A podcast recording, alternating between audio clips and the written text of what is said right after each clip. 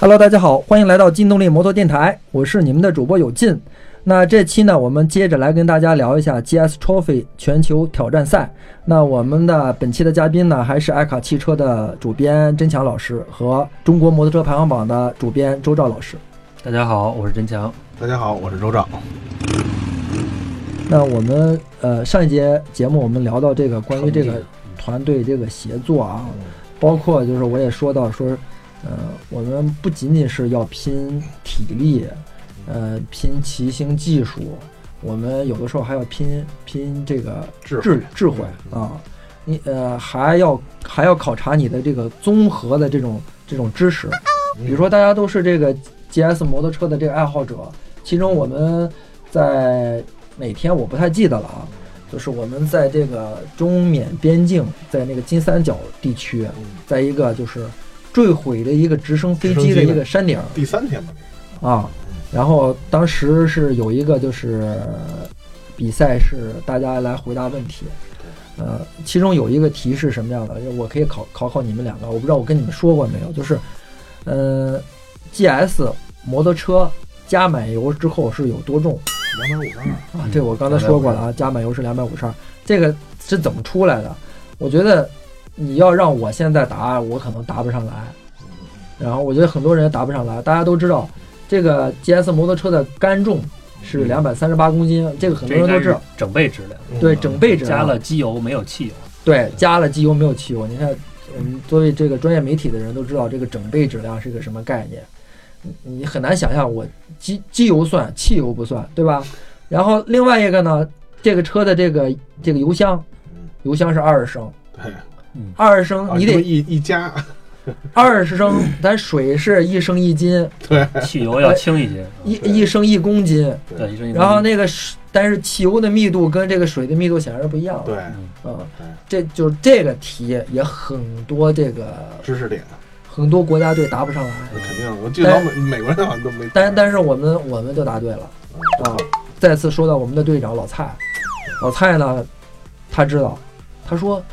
这个一升汽油是这个零点七哦，啊嗯，就是零点七零点七斤，零零零点七公零点七斤。公斤啊，公斤。嗯。啊。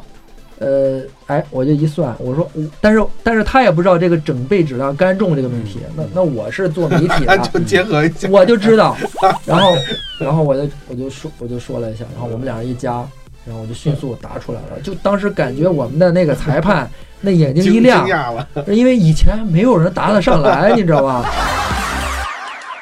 你每天比赛，你都不知道今天要比什么，没有人告诉你我今天要比什么。对嗯，对，嗯这个也是这个比赛就是，呃，赛制它就是每个人只能参参加一届嘛，对吧？嗯这个也是这个乐趣所在吧。对对对对如果你是反复的来参加的话，有经验了经验就不一样了。对对对嗯，呃，就像你们说的，然后为什么就是我觉得当时我生病的时候，我特别懊恼，对自己特别懊恼，因为一个人一生只有一次这样的机会，你你错过了一次这样的机会，你就你就没有办法那个那个就是你你都不会自己原谅自己，你知道吗？而且那样的一种伤害，我你看我虽然是一个媒体队员，但是很多比赛是需要我参加的。你比如说有一天是在一个从一个桥上发车，是一个拉力比赛，短途拉力。从一个桥上发车，然后右转下桥进河道，从河道然后就是有水、有石头、有沙子，你知道吗？然后有树，从河道然后上山，然后回到这个公路上中间是不是还得看小字儿啊？边上的小牌儿啊，那是那是另外一次比赛。我说这次比赛就是我我是一个媒体队员，因为有的时候我我要负责拍照、传播啊什么的，有些比赛是我不需要参加的。呃，就是就这次比赛我不需要下去骑，但是我要点路。就那意思就是，就是在出发的时候我要在，他们回来的时候我要在，我举手示意，他们到了之后，然后开始秒秒表就停了。哦，那为什么是这样一个这样的一个一一就是一个配置呢？大家觉得可能我没有参加啊，但是我告诉告诉大家，就是这个河道拉力是很简单的，就是虽然大家比速度啊，但是对于所有的队员来讲就是很 easy 的，对我来讲也很 easy。只是说大家要要快，可能这要比速度就难了。但实际上这个就是这个河道的这个竞技的这种难度是很低的。但是我们为什么要我由我参加，就是我们在之前呢，就是到达这个地方的那个拉力路段非常难。就是路程对到达这个赛项的时候，中间我我如果技术达不到，嗯或者任何一个队员达不到，当时就有些国家队就是直接就是裁判根据他们前几天的这个竞技状态，就是包括这个女队啊，就说绕路了好像就建议他们就不要走这个路段了。第四啊第五就他们到不了这个比赛的起点。对，就啊你你你就你又没有资格参赛，那你就没有成绩。那我要没到的话，那这次比赛我估计我们队也没成绩。具体这个这个赛段当时难在哪儿啊？这个赛段只只难了有个嗯不长，三四公里，对两三公三四公里的样子。就是刚才我说了，从那个直升直升机的那个低机场那个呃就坠落场，然后我们回答完那个 GS 那个加满油多重那个问题之后，嗯就出发了。就是它是下山，下山呢是在一个原始森林里，在中缅边境嘛金三角地区，大家都说贩毒的什么的啊啊啊，就是就纯是野路。然后有些呢就是被被那个暴雨，然后那个路野路也冲断了。就是那个野路冲的那个那个状态，有可能就是有垂直落差，比如说你有你你有垂直落差了，你摩托车重型摩托车，搬下去，你你肯定是没法通过嘛。你搬一台车可以，我们一百多台车，这么多车是不可能搬下去的，是。所以我们要绕路，绕路呢就进了树林，嗯。进了树林，然后从树林里绕出来。树林就是那就是两棵树，原始树林嘛，那两棵树之间你有多窄都很难讲。我的路可能就是我当时那个裁判，就是当时发现过不去的时候，然后旁边开采出来的路。然后那个坡度呢，有些都是很大的，三十度是有，三十度可能对于轻型的这种越野摩托车不算大一个一个坡度，但是对 GS 来讲是很大一个坡度，而且你不知道这个下面状态是是怎么样的。我们先是要从树林里绕出来，绕出来之后就到了那个就是没法骑摩托车的路，我们需要上一个小坡的，就跟一个岭坡岭一样，两边没有多深，这个不像有些路，然后底下是一两百米万丈深渊那种感觉，这个就两三米深，两边都两三米深，就那么一个就是，但是我摩托摩托车那个隆起只能从这个隆起的顶上过，这个隆起呢也就是三十厘米，就是比这个轮轮胎胎稍微宽点儿，后轮稍微宽一点，比还没有这个车宽，然后长度呢也就是六七米，那你要摔下去可就麻烦了。你得先拐上这个岭，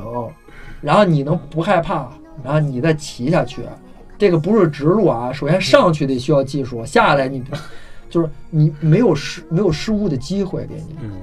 你你就只能骑过去，而且你不能停。你想大家都很容易骑过去了，你停就是就是这这你这这这支不住，没地儿支。这技术也太差，你的心理上，客观来讲，就是这种是对我的心理挑战。那我我之前在那个就是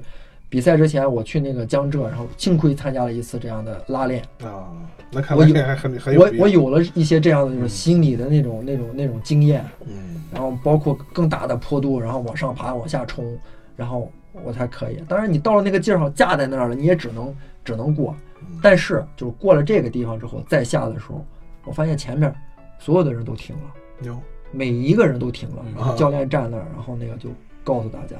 然后下边也有人说这个地方大家要谨慎，跟每一个人说这个地方特别难，大家要谨慎。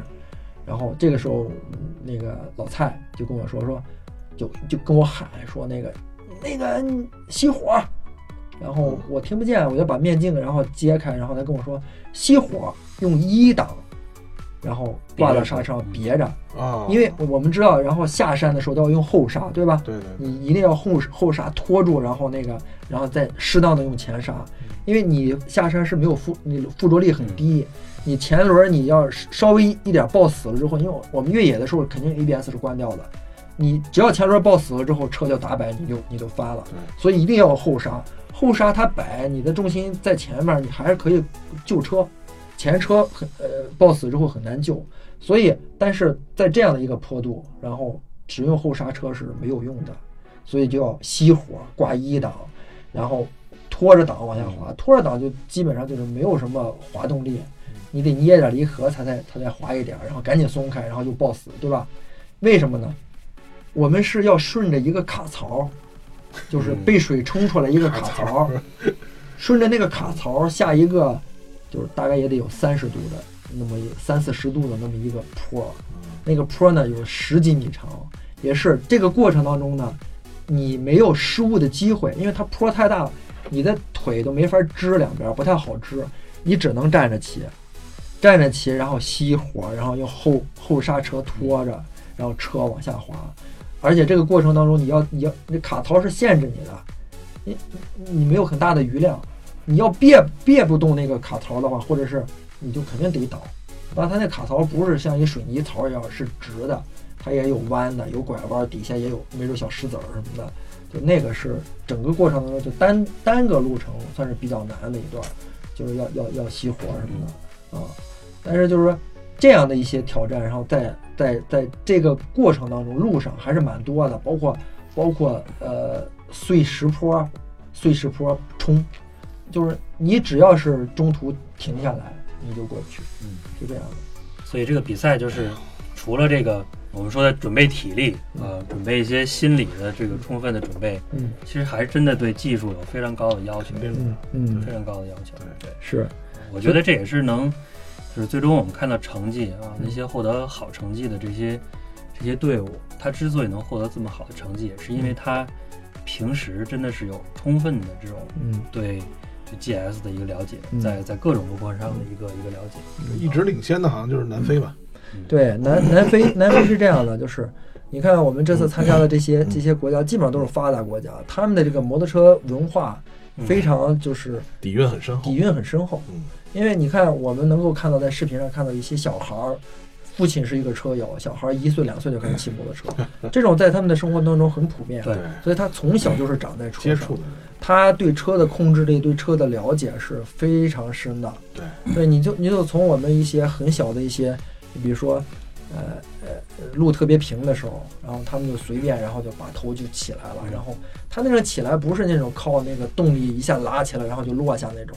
不是就是就像就抬着走，那抬着走，很慢的速度抬着走啊。然后那个那个重心的控制，然后那个就是就是动力漂移，然后过不去的时候，需要很慢的速度过过去的时候，然后我们就要靠刹车，靠靠身体的重心转移来过。那人家就是给油过嘛，对吧？嗯。身子然后往前一探，一把油，然后那个屁股就甩过来了。就是这样的一种过弯方式，跟那个就是他要是没有足够的这种这种控车能力，控车能力，在这样的一些比赛当中，他是不会。就是毕竟是，就是大家还是要要要争一些这个成绩的，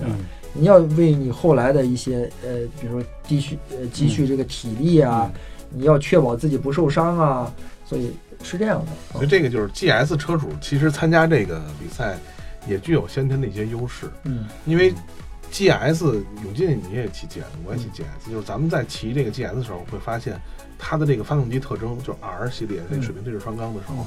它真的在特殊路段的时候有它的一定的优势，嗯，它可以帮助你保持平衡，嗯，这个特别特别有意思。但当你骑上去以后，你就能真正感觉到，哎，当你骑到这个 GS 上以后，感觉像一点五个人，就有零点五个人在帮助你骑，它是由它的机械原理，由它的发动机结构，嗯，造成的这个现在这个特别好骑的这种现象，像一个不倒翁一样，在它重心很高下，对，所以有的时候明明这个坡完全可以上去，像刚才你说的，就可能是心理因素，嗯，这个车你只要完全信任它，嗯。宝马这个 GS 这款车，要我来说的话，真的确实是非常好的。是，就就是说到这一点啊，就是因为这个比赛是准备的很充分，然后我们我们就是十九支队伍，然后是多少个人？是七十六台车，七十六个人，然后我们所有的参赛的就是裁判，嗯嗯嗯，就是呃所有的这个摄影师、摄像师。主持人还有那个呃修车师傅，嗯后勤保障，嗯，全部汽车，每人一台，每人一台。他们的是 Adventure 吧？还有十四台 Adventure，那个那个裁判，嗯，裁判全部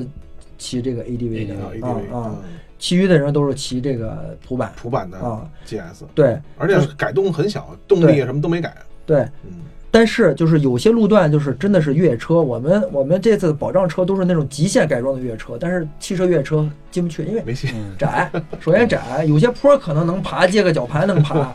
然后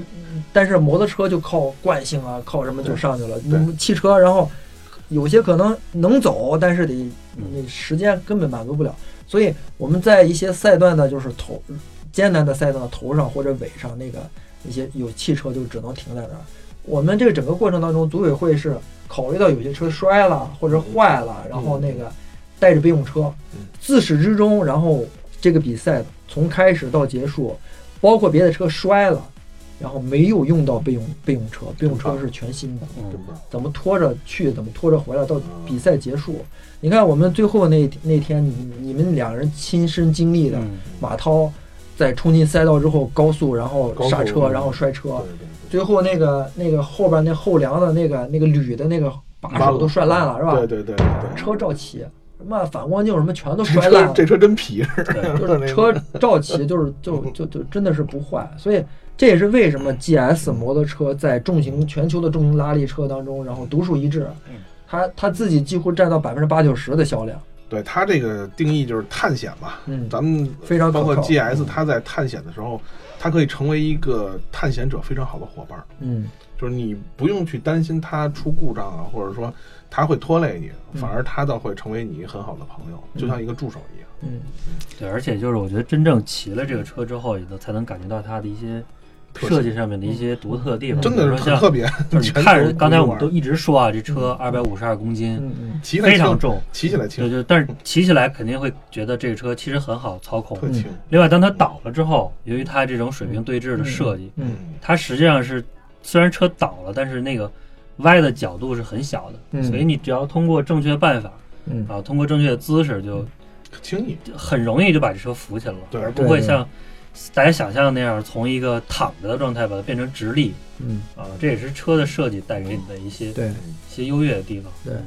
就是我我也提到的，就是就是这个过程当中非常非常非常艰难，对体力的消耗极大。就我可以想象，如果换另外一台车，那可能可能就是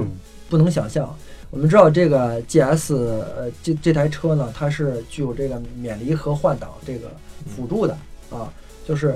这个车呢，就是你可以不用离环离合，然后切切档，嗯啊，你加档跟减档都可以。但是它跟咱们平时靠技巧那个有离合器的车技巧换挡，就你你得某一个点才能换。这个车呢，你只有带着油的时候，就你给油的状态下，你才能加档减档不用离合。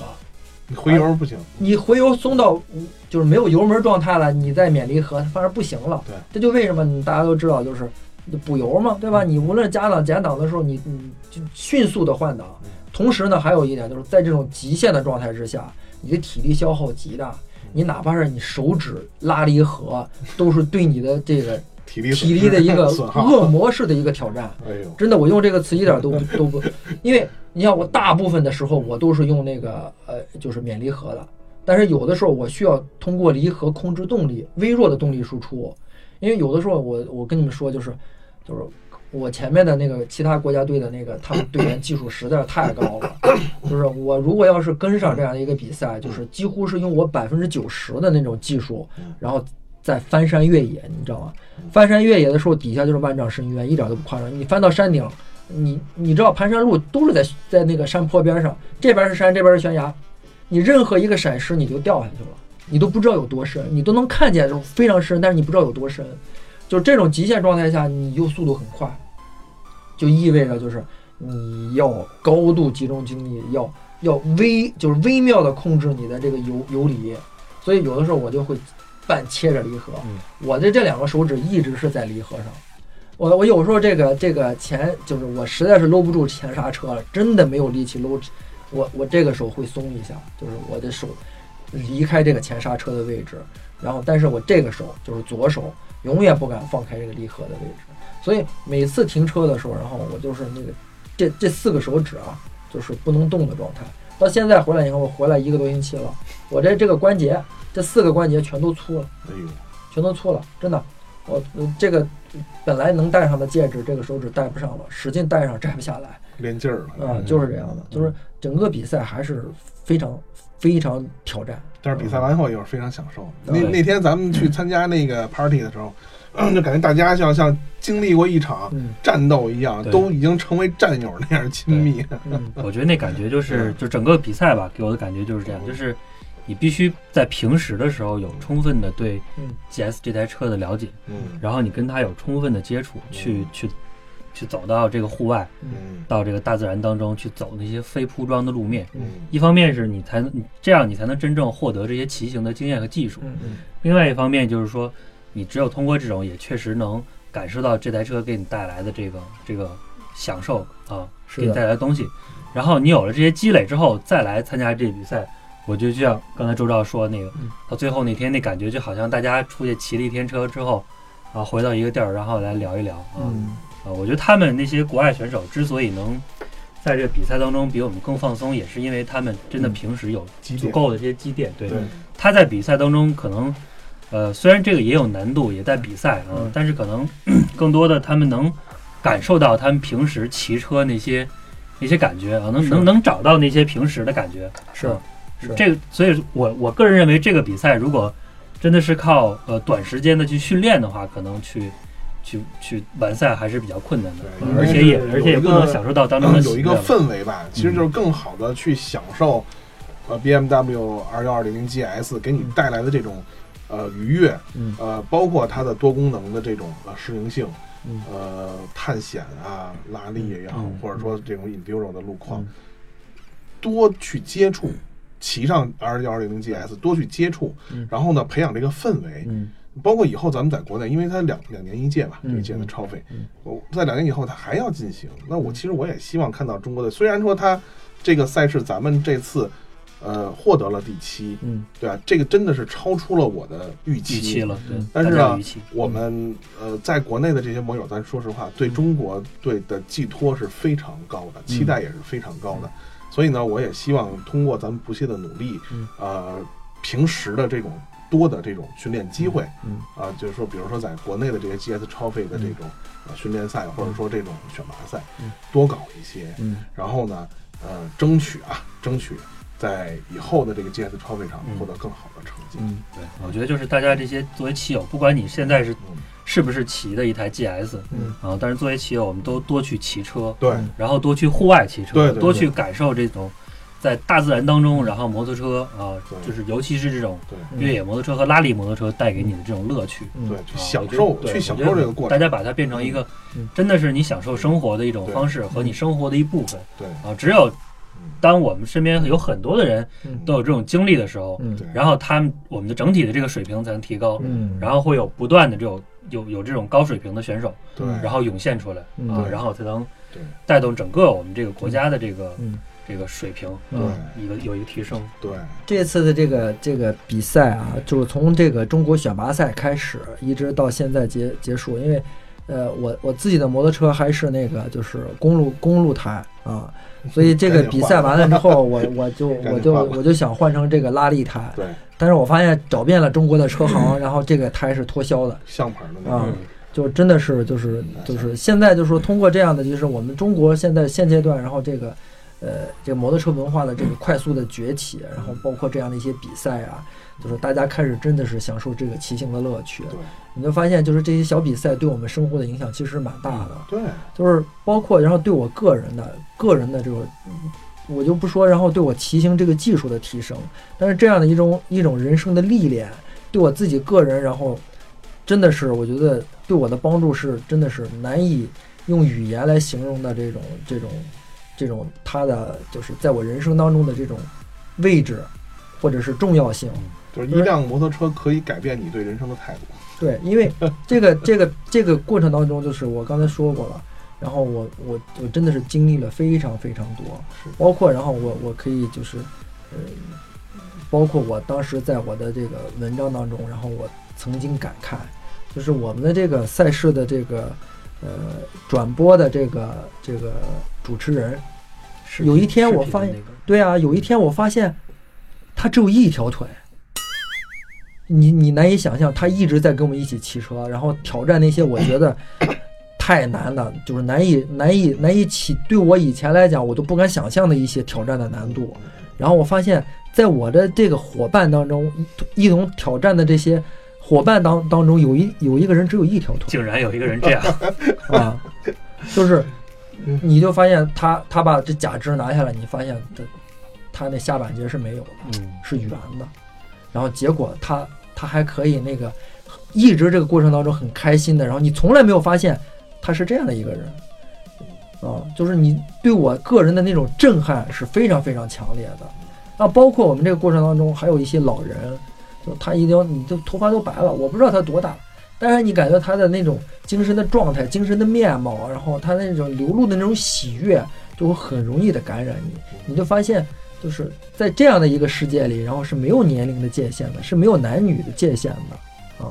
真的是，我觉得就是有的时候我们的生命当中，像你们刚才说的，我们要勇于这个享受自己的这种这种生命。有的时候不要觉得这个东西有。有有有，就是对自己来讲是不可以实现的，它它有多么的艰难，有多么的危险。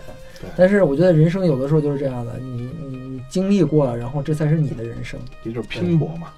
挑战自己的极限。嗯，那我。就是我觉得我们要聊啊，可能很多很多。我觉得像就这一届结束了，那未来，然后我们还希望有可能能不能在中国举办，然后第六呃第六届的 GS Trophy，当然是最好的。我觉得这都是有可能的。但是我们也看到我们周围的朋友啊，通过这样的一些比赛通过，然后现在就是大家已经已经真正的关注到这种。这种摩托车骑行带给自己的乐趣，让自己的生活多么的丰富多彩，就是这样的这样的运动已经开始越来越普及，越来越越越开始发展。那我觉得，就未来就是像刚才你们两二位所说的，说大家可以在这个生活当中可以就是多骑车、多练车，然后多参加这些国际的比赛，未来中国的成绩可能会更好。对。先享受这个过程，对，嗯，对。那这次呢，就是比赛完了之后呢，包括然后我看到前两天我们的队友，然后老蔡也在说，说两年之后又要比赛了，然后如果大家感兴趣的时候，然后我们这些曾经参加过比赛的老队员，对，可以给大家提供这些技术上啊、经验上的一些一些一些帮助。那也希望就是未来中国的这个摩托车的这种赛事运动啊，这个摩托车的文化也越来越发展。然后让我们的这些喜欢摩托车的、喜欢这种户外运动的人啊，更好的享受到这个生活的这种乐趣。嗯，是，嗯。那这期的节目，然后就我们就到这里。呃，时间过得很快。呃，还是如果大家喜欢这个摩托车的这些资讯呢，然后大家可以到劲动力摩托 APP 当中去下载。那下一节节目呢，然后我会重点的跟大家聊一聊 GS GS Trophy 全球第一支女子车队的女士们。她们是怎么样骑车，怎么样带给我震撼，怎么样如何让我崇拜的？好吧，那这期的节目就到这里，好，大家再见，再见，再见。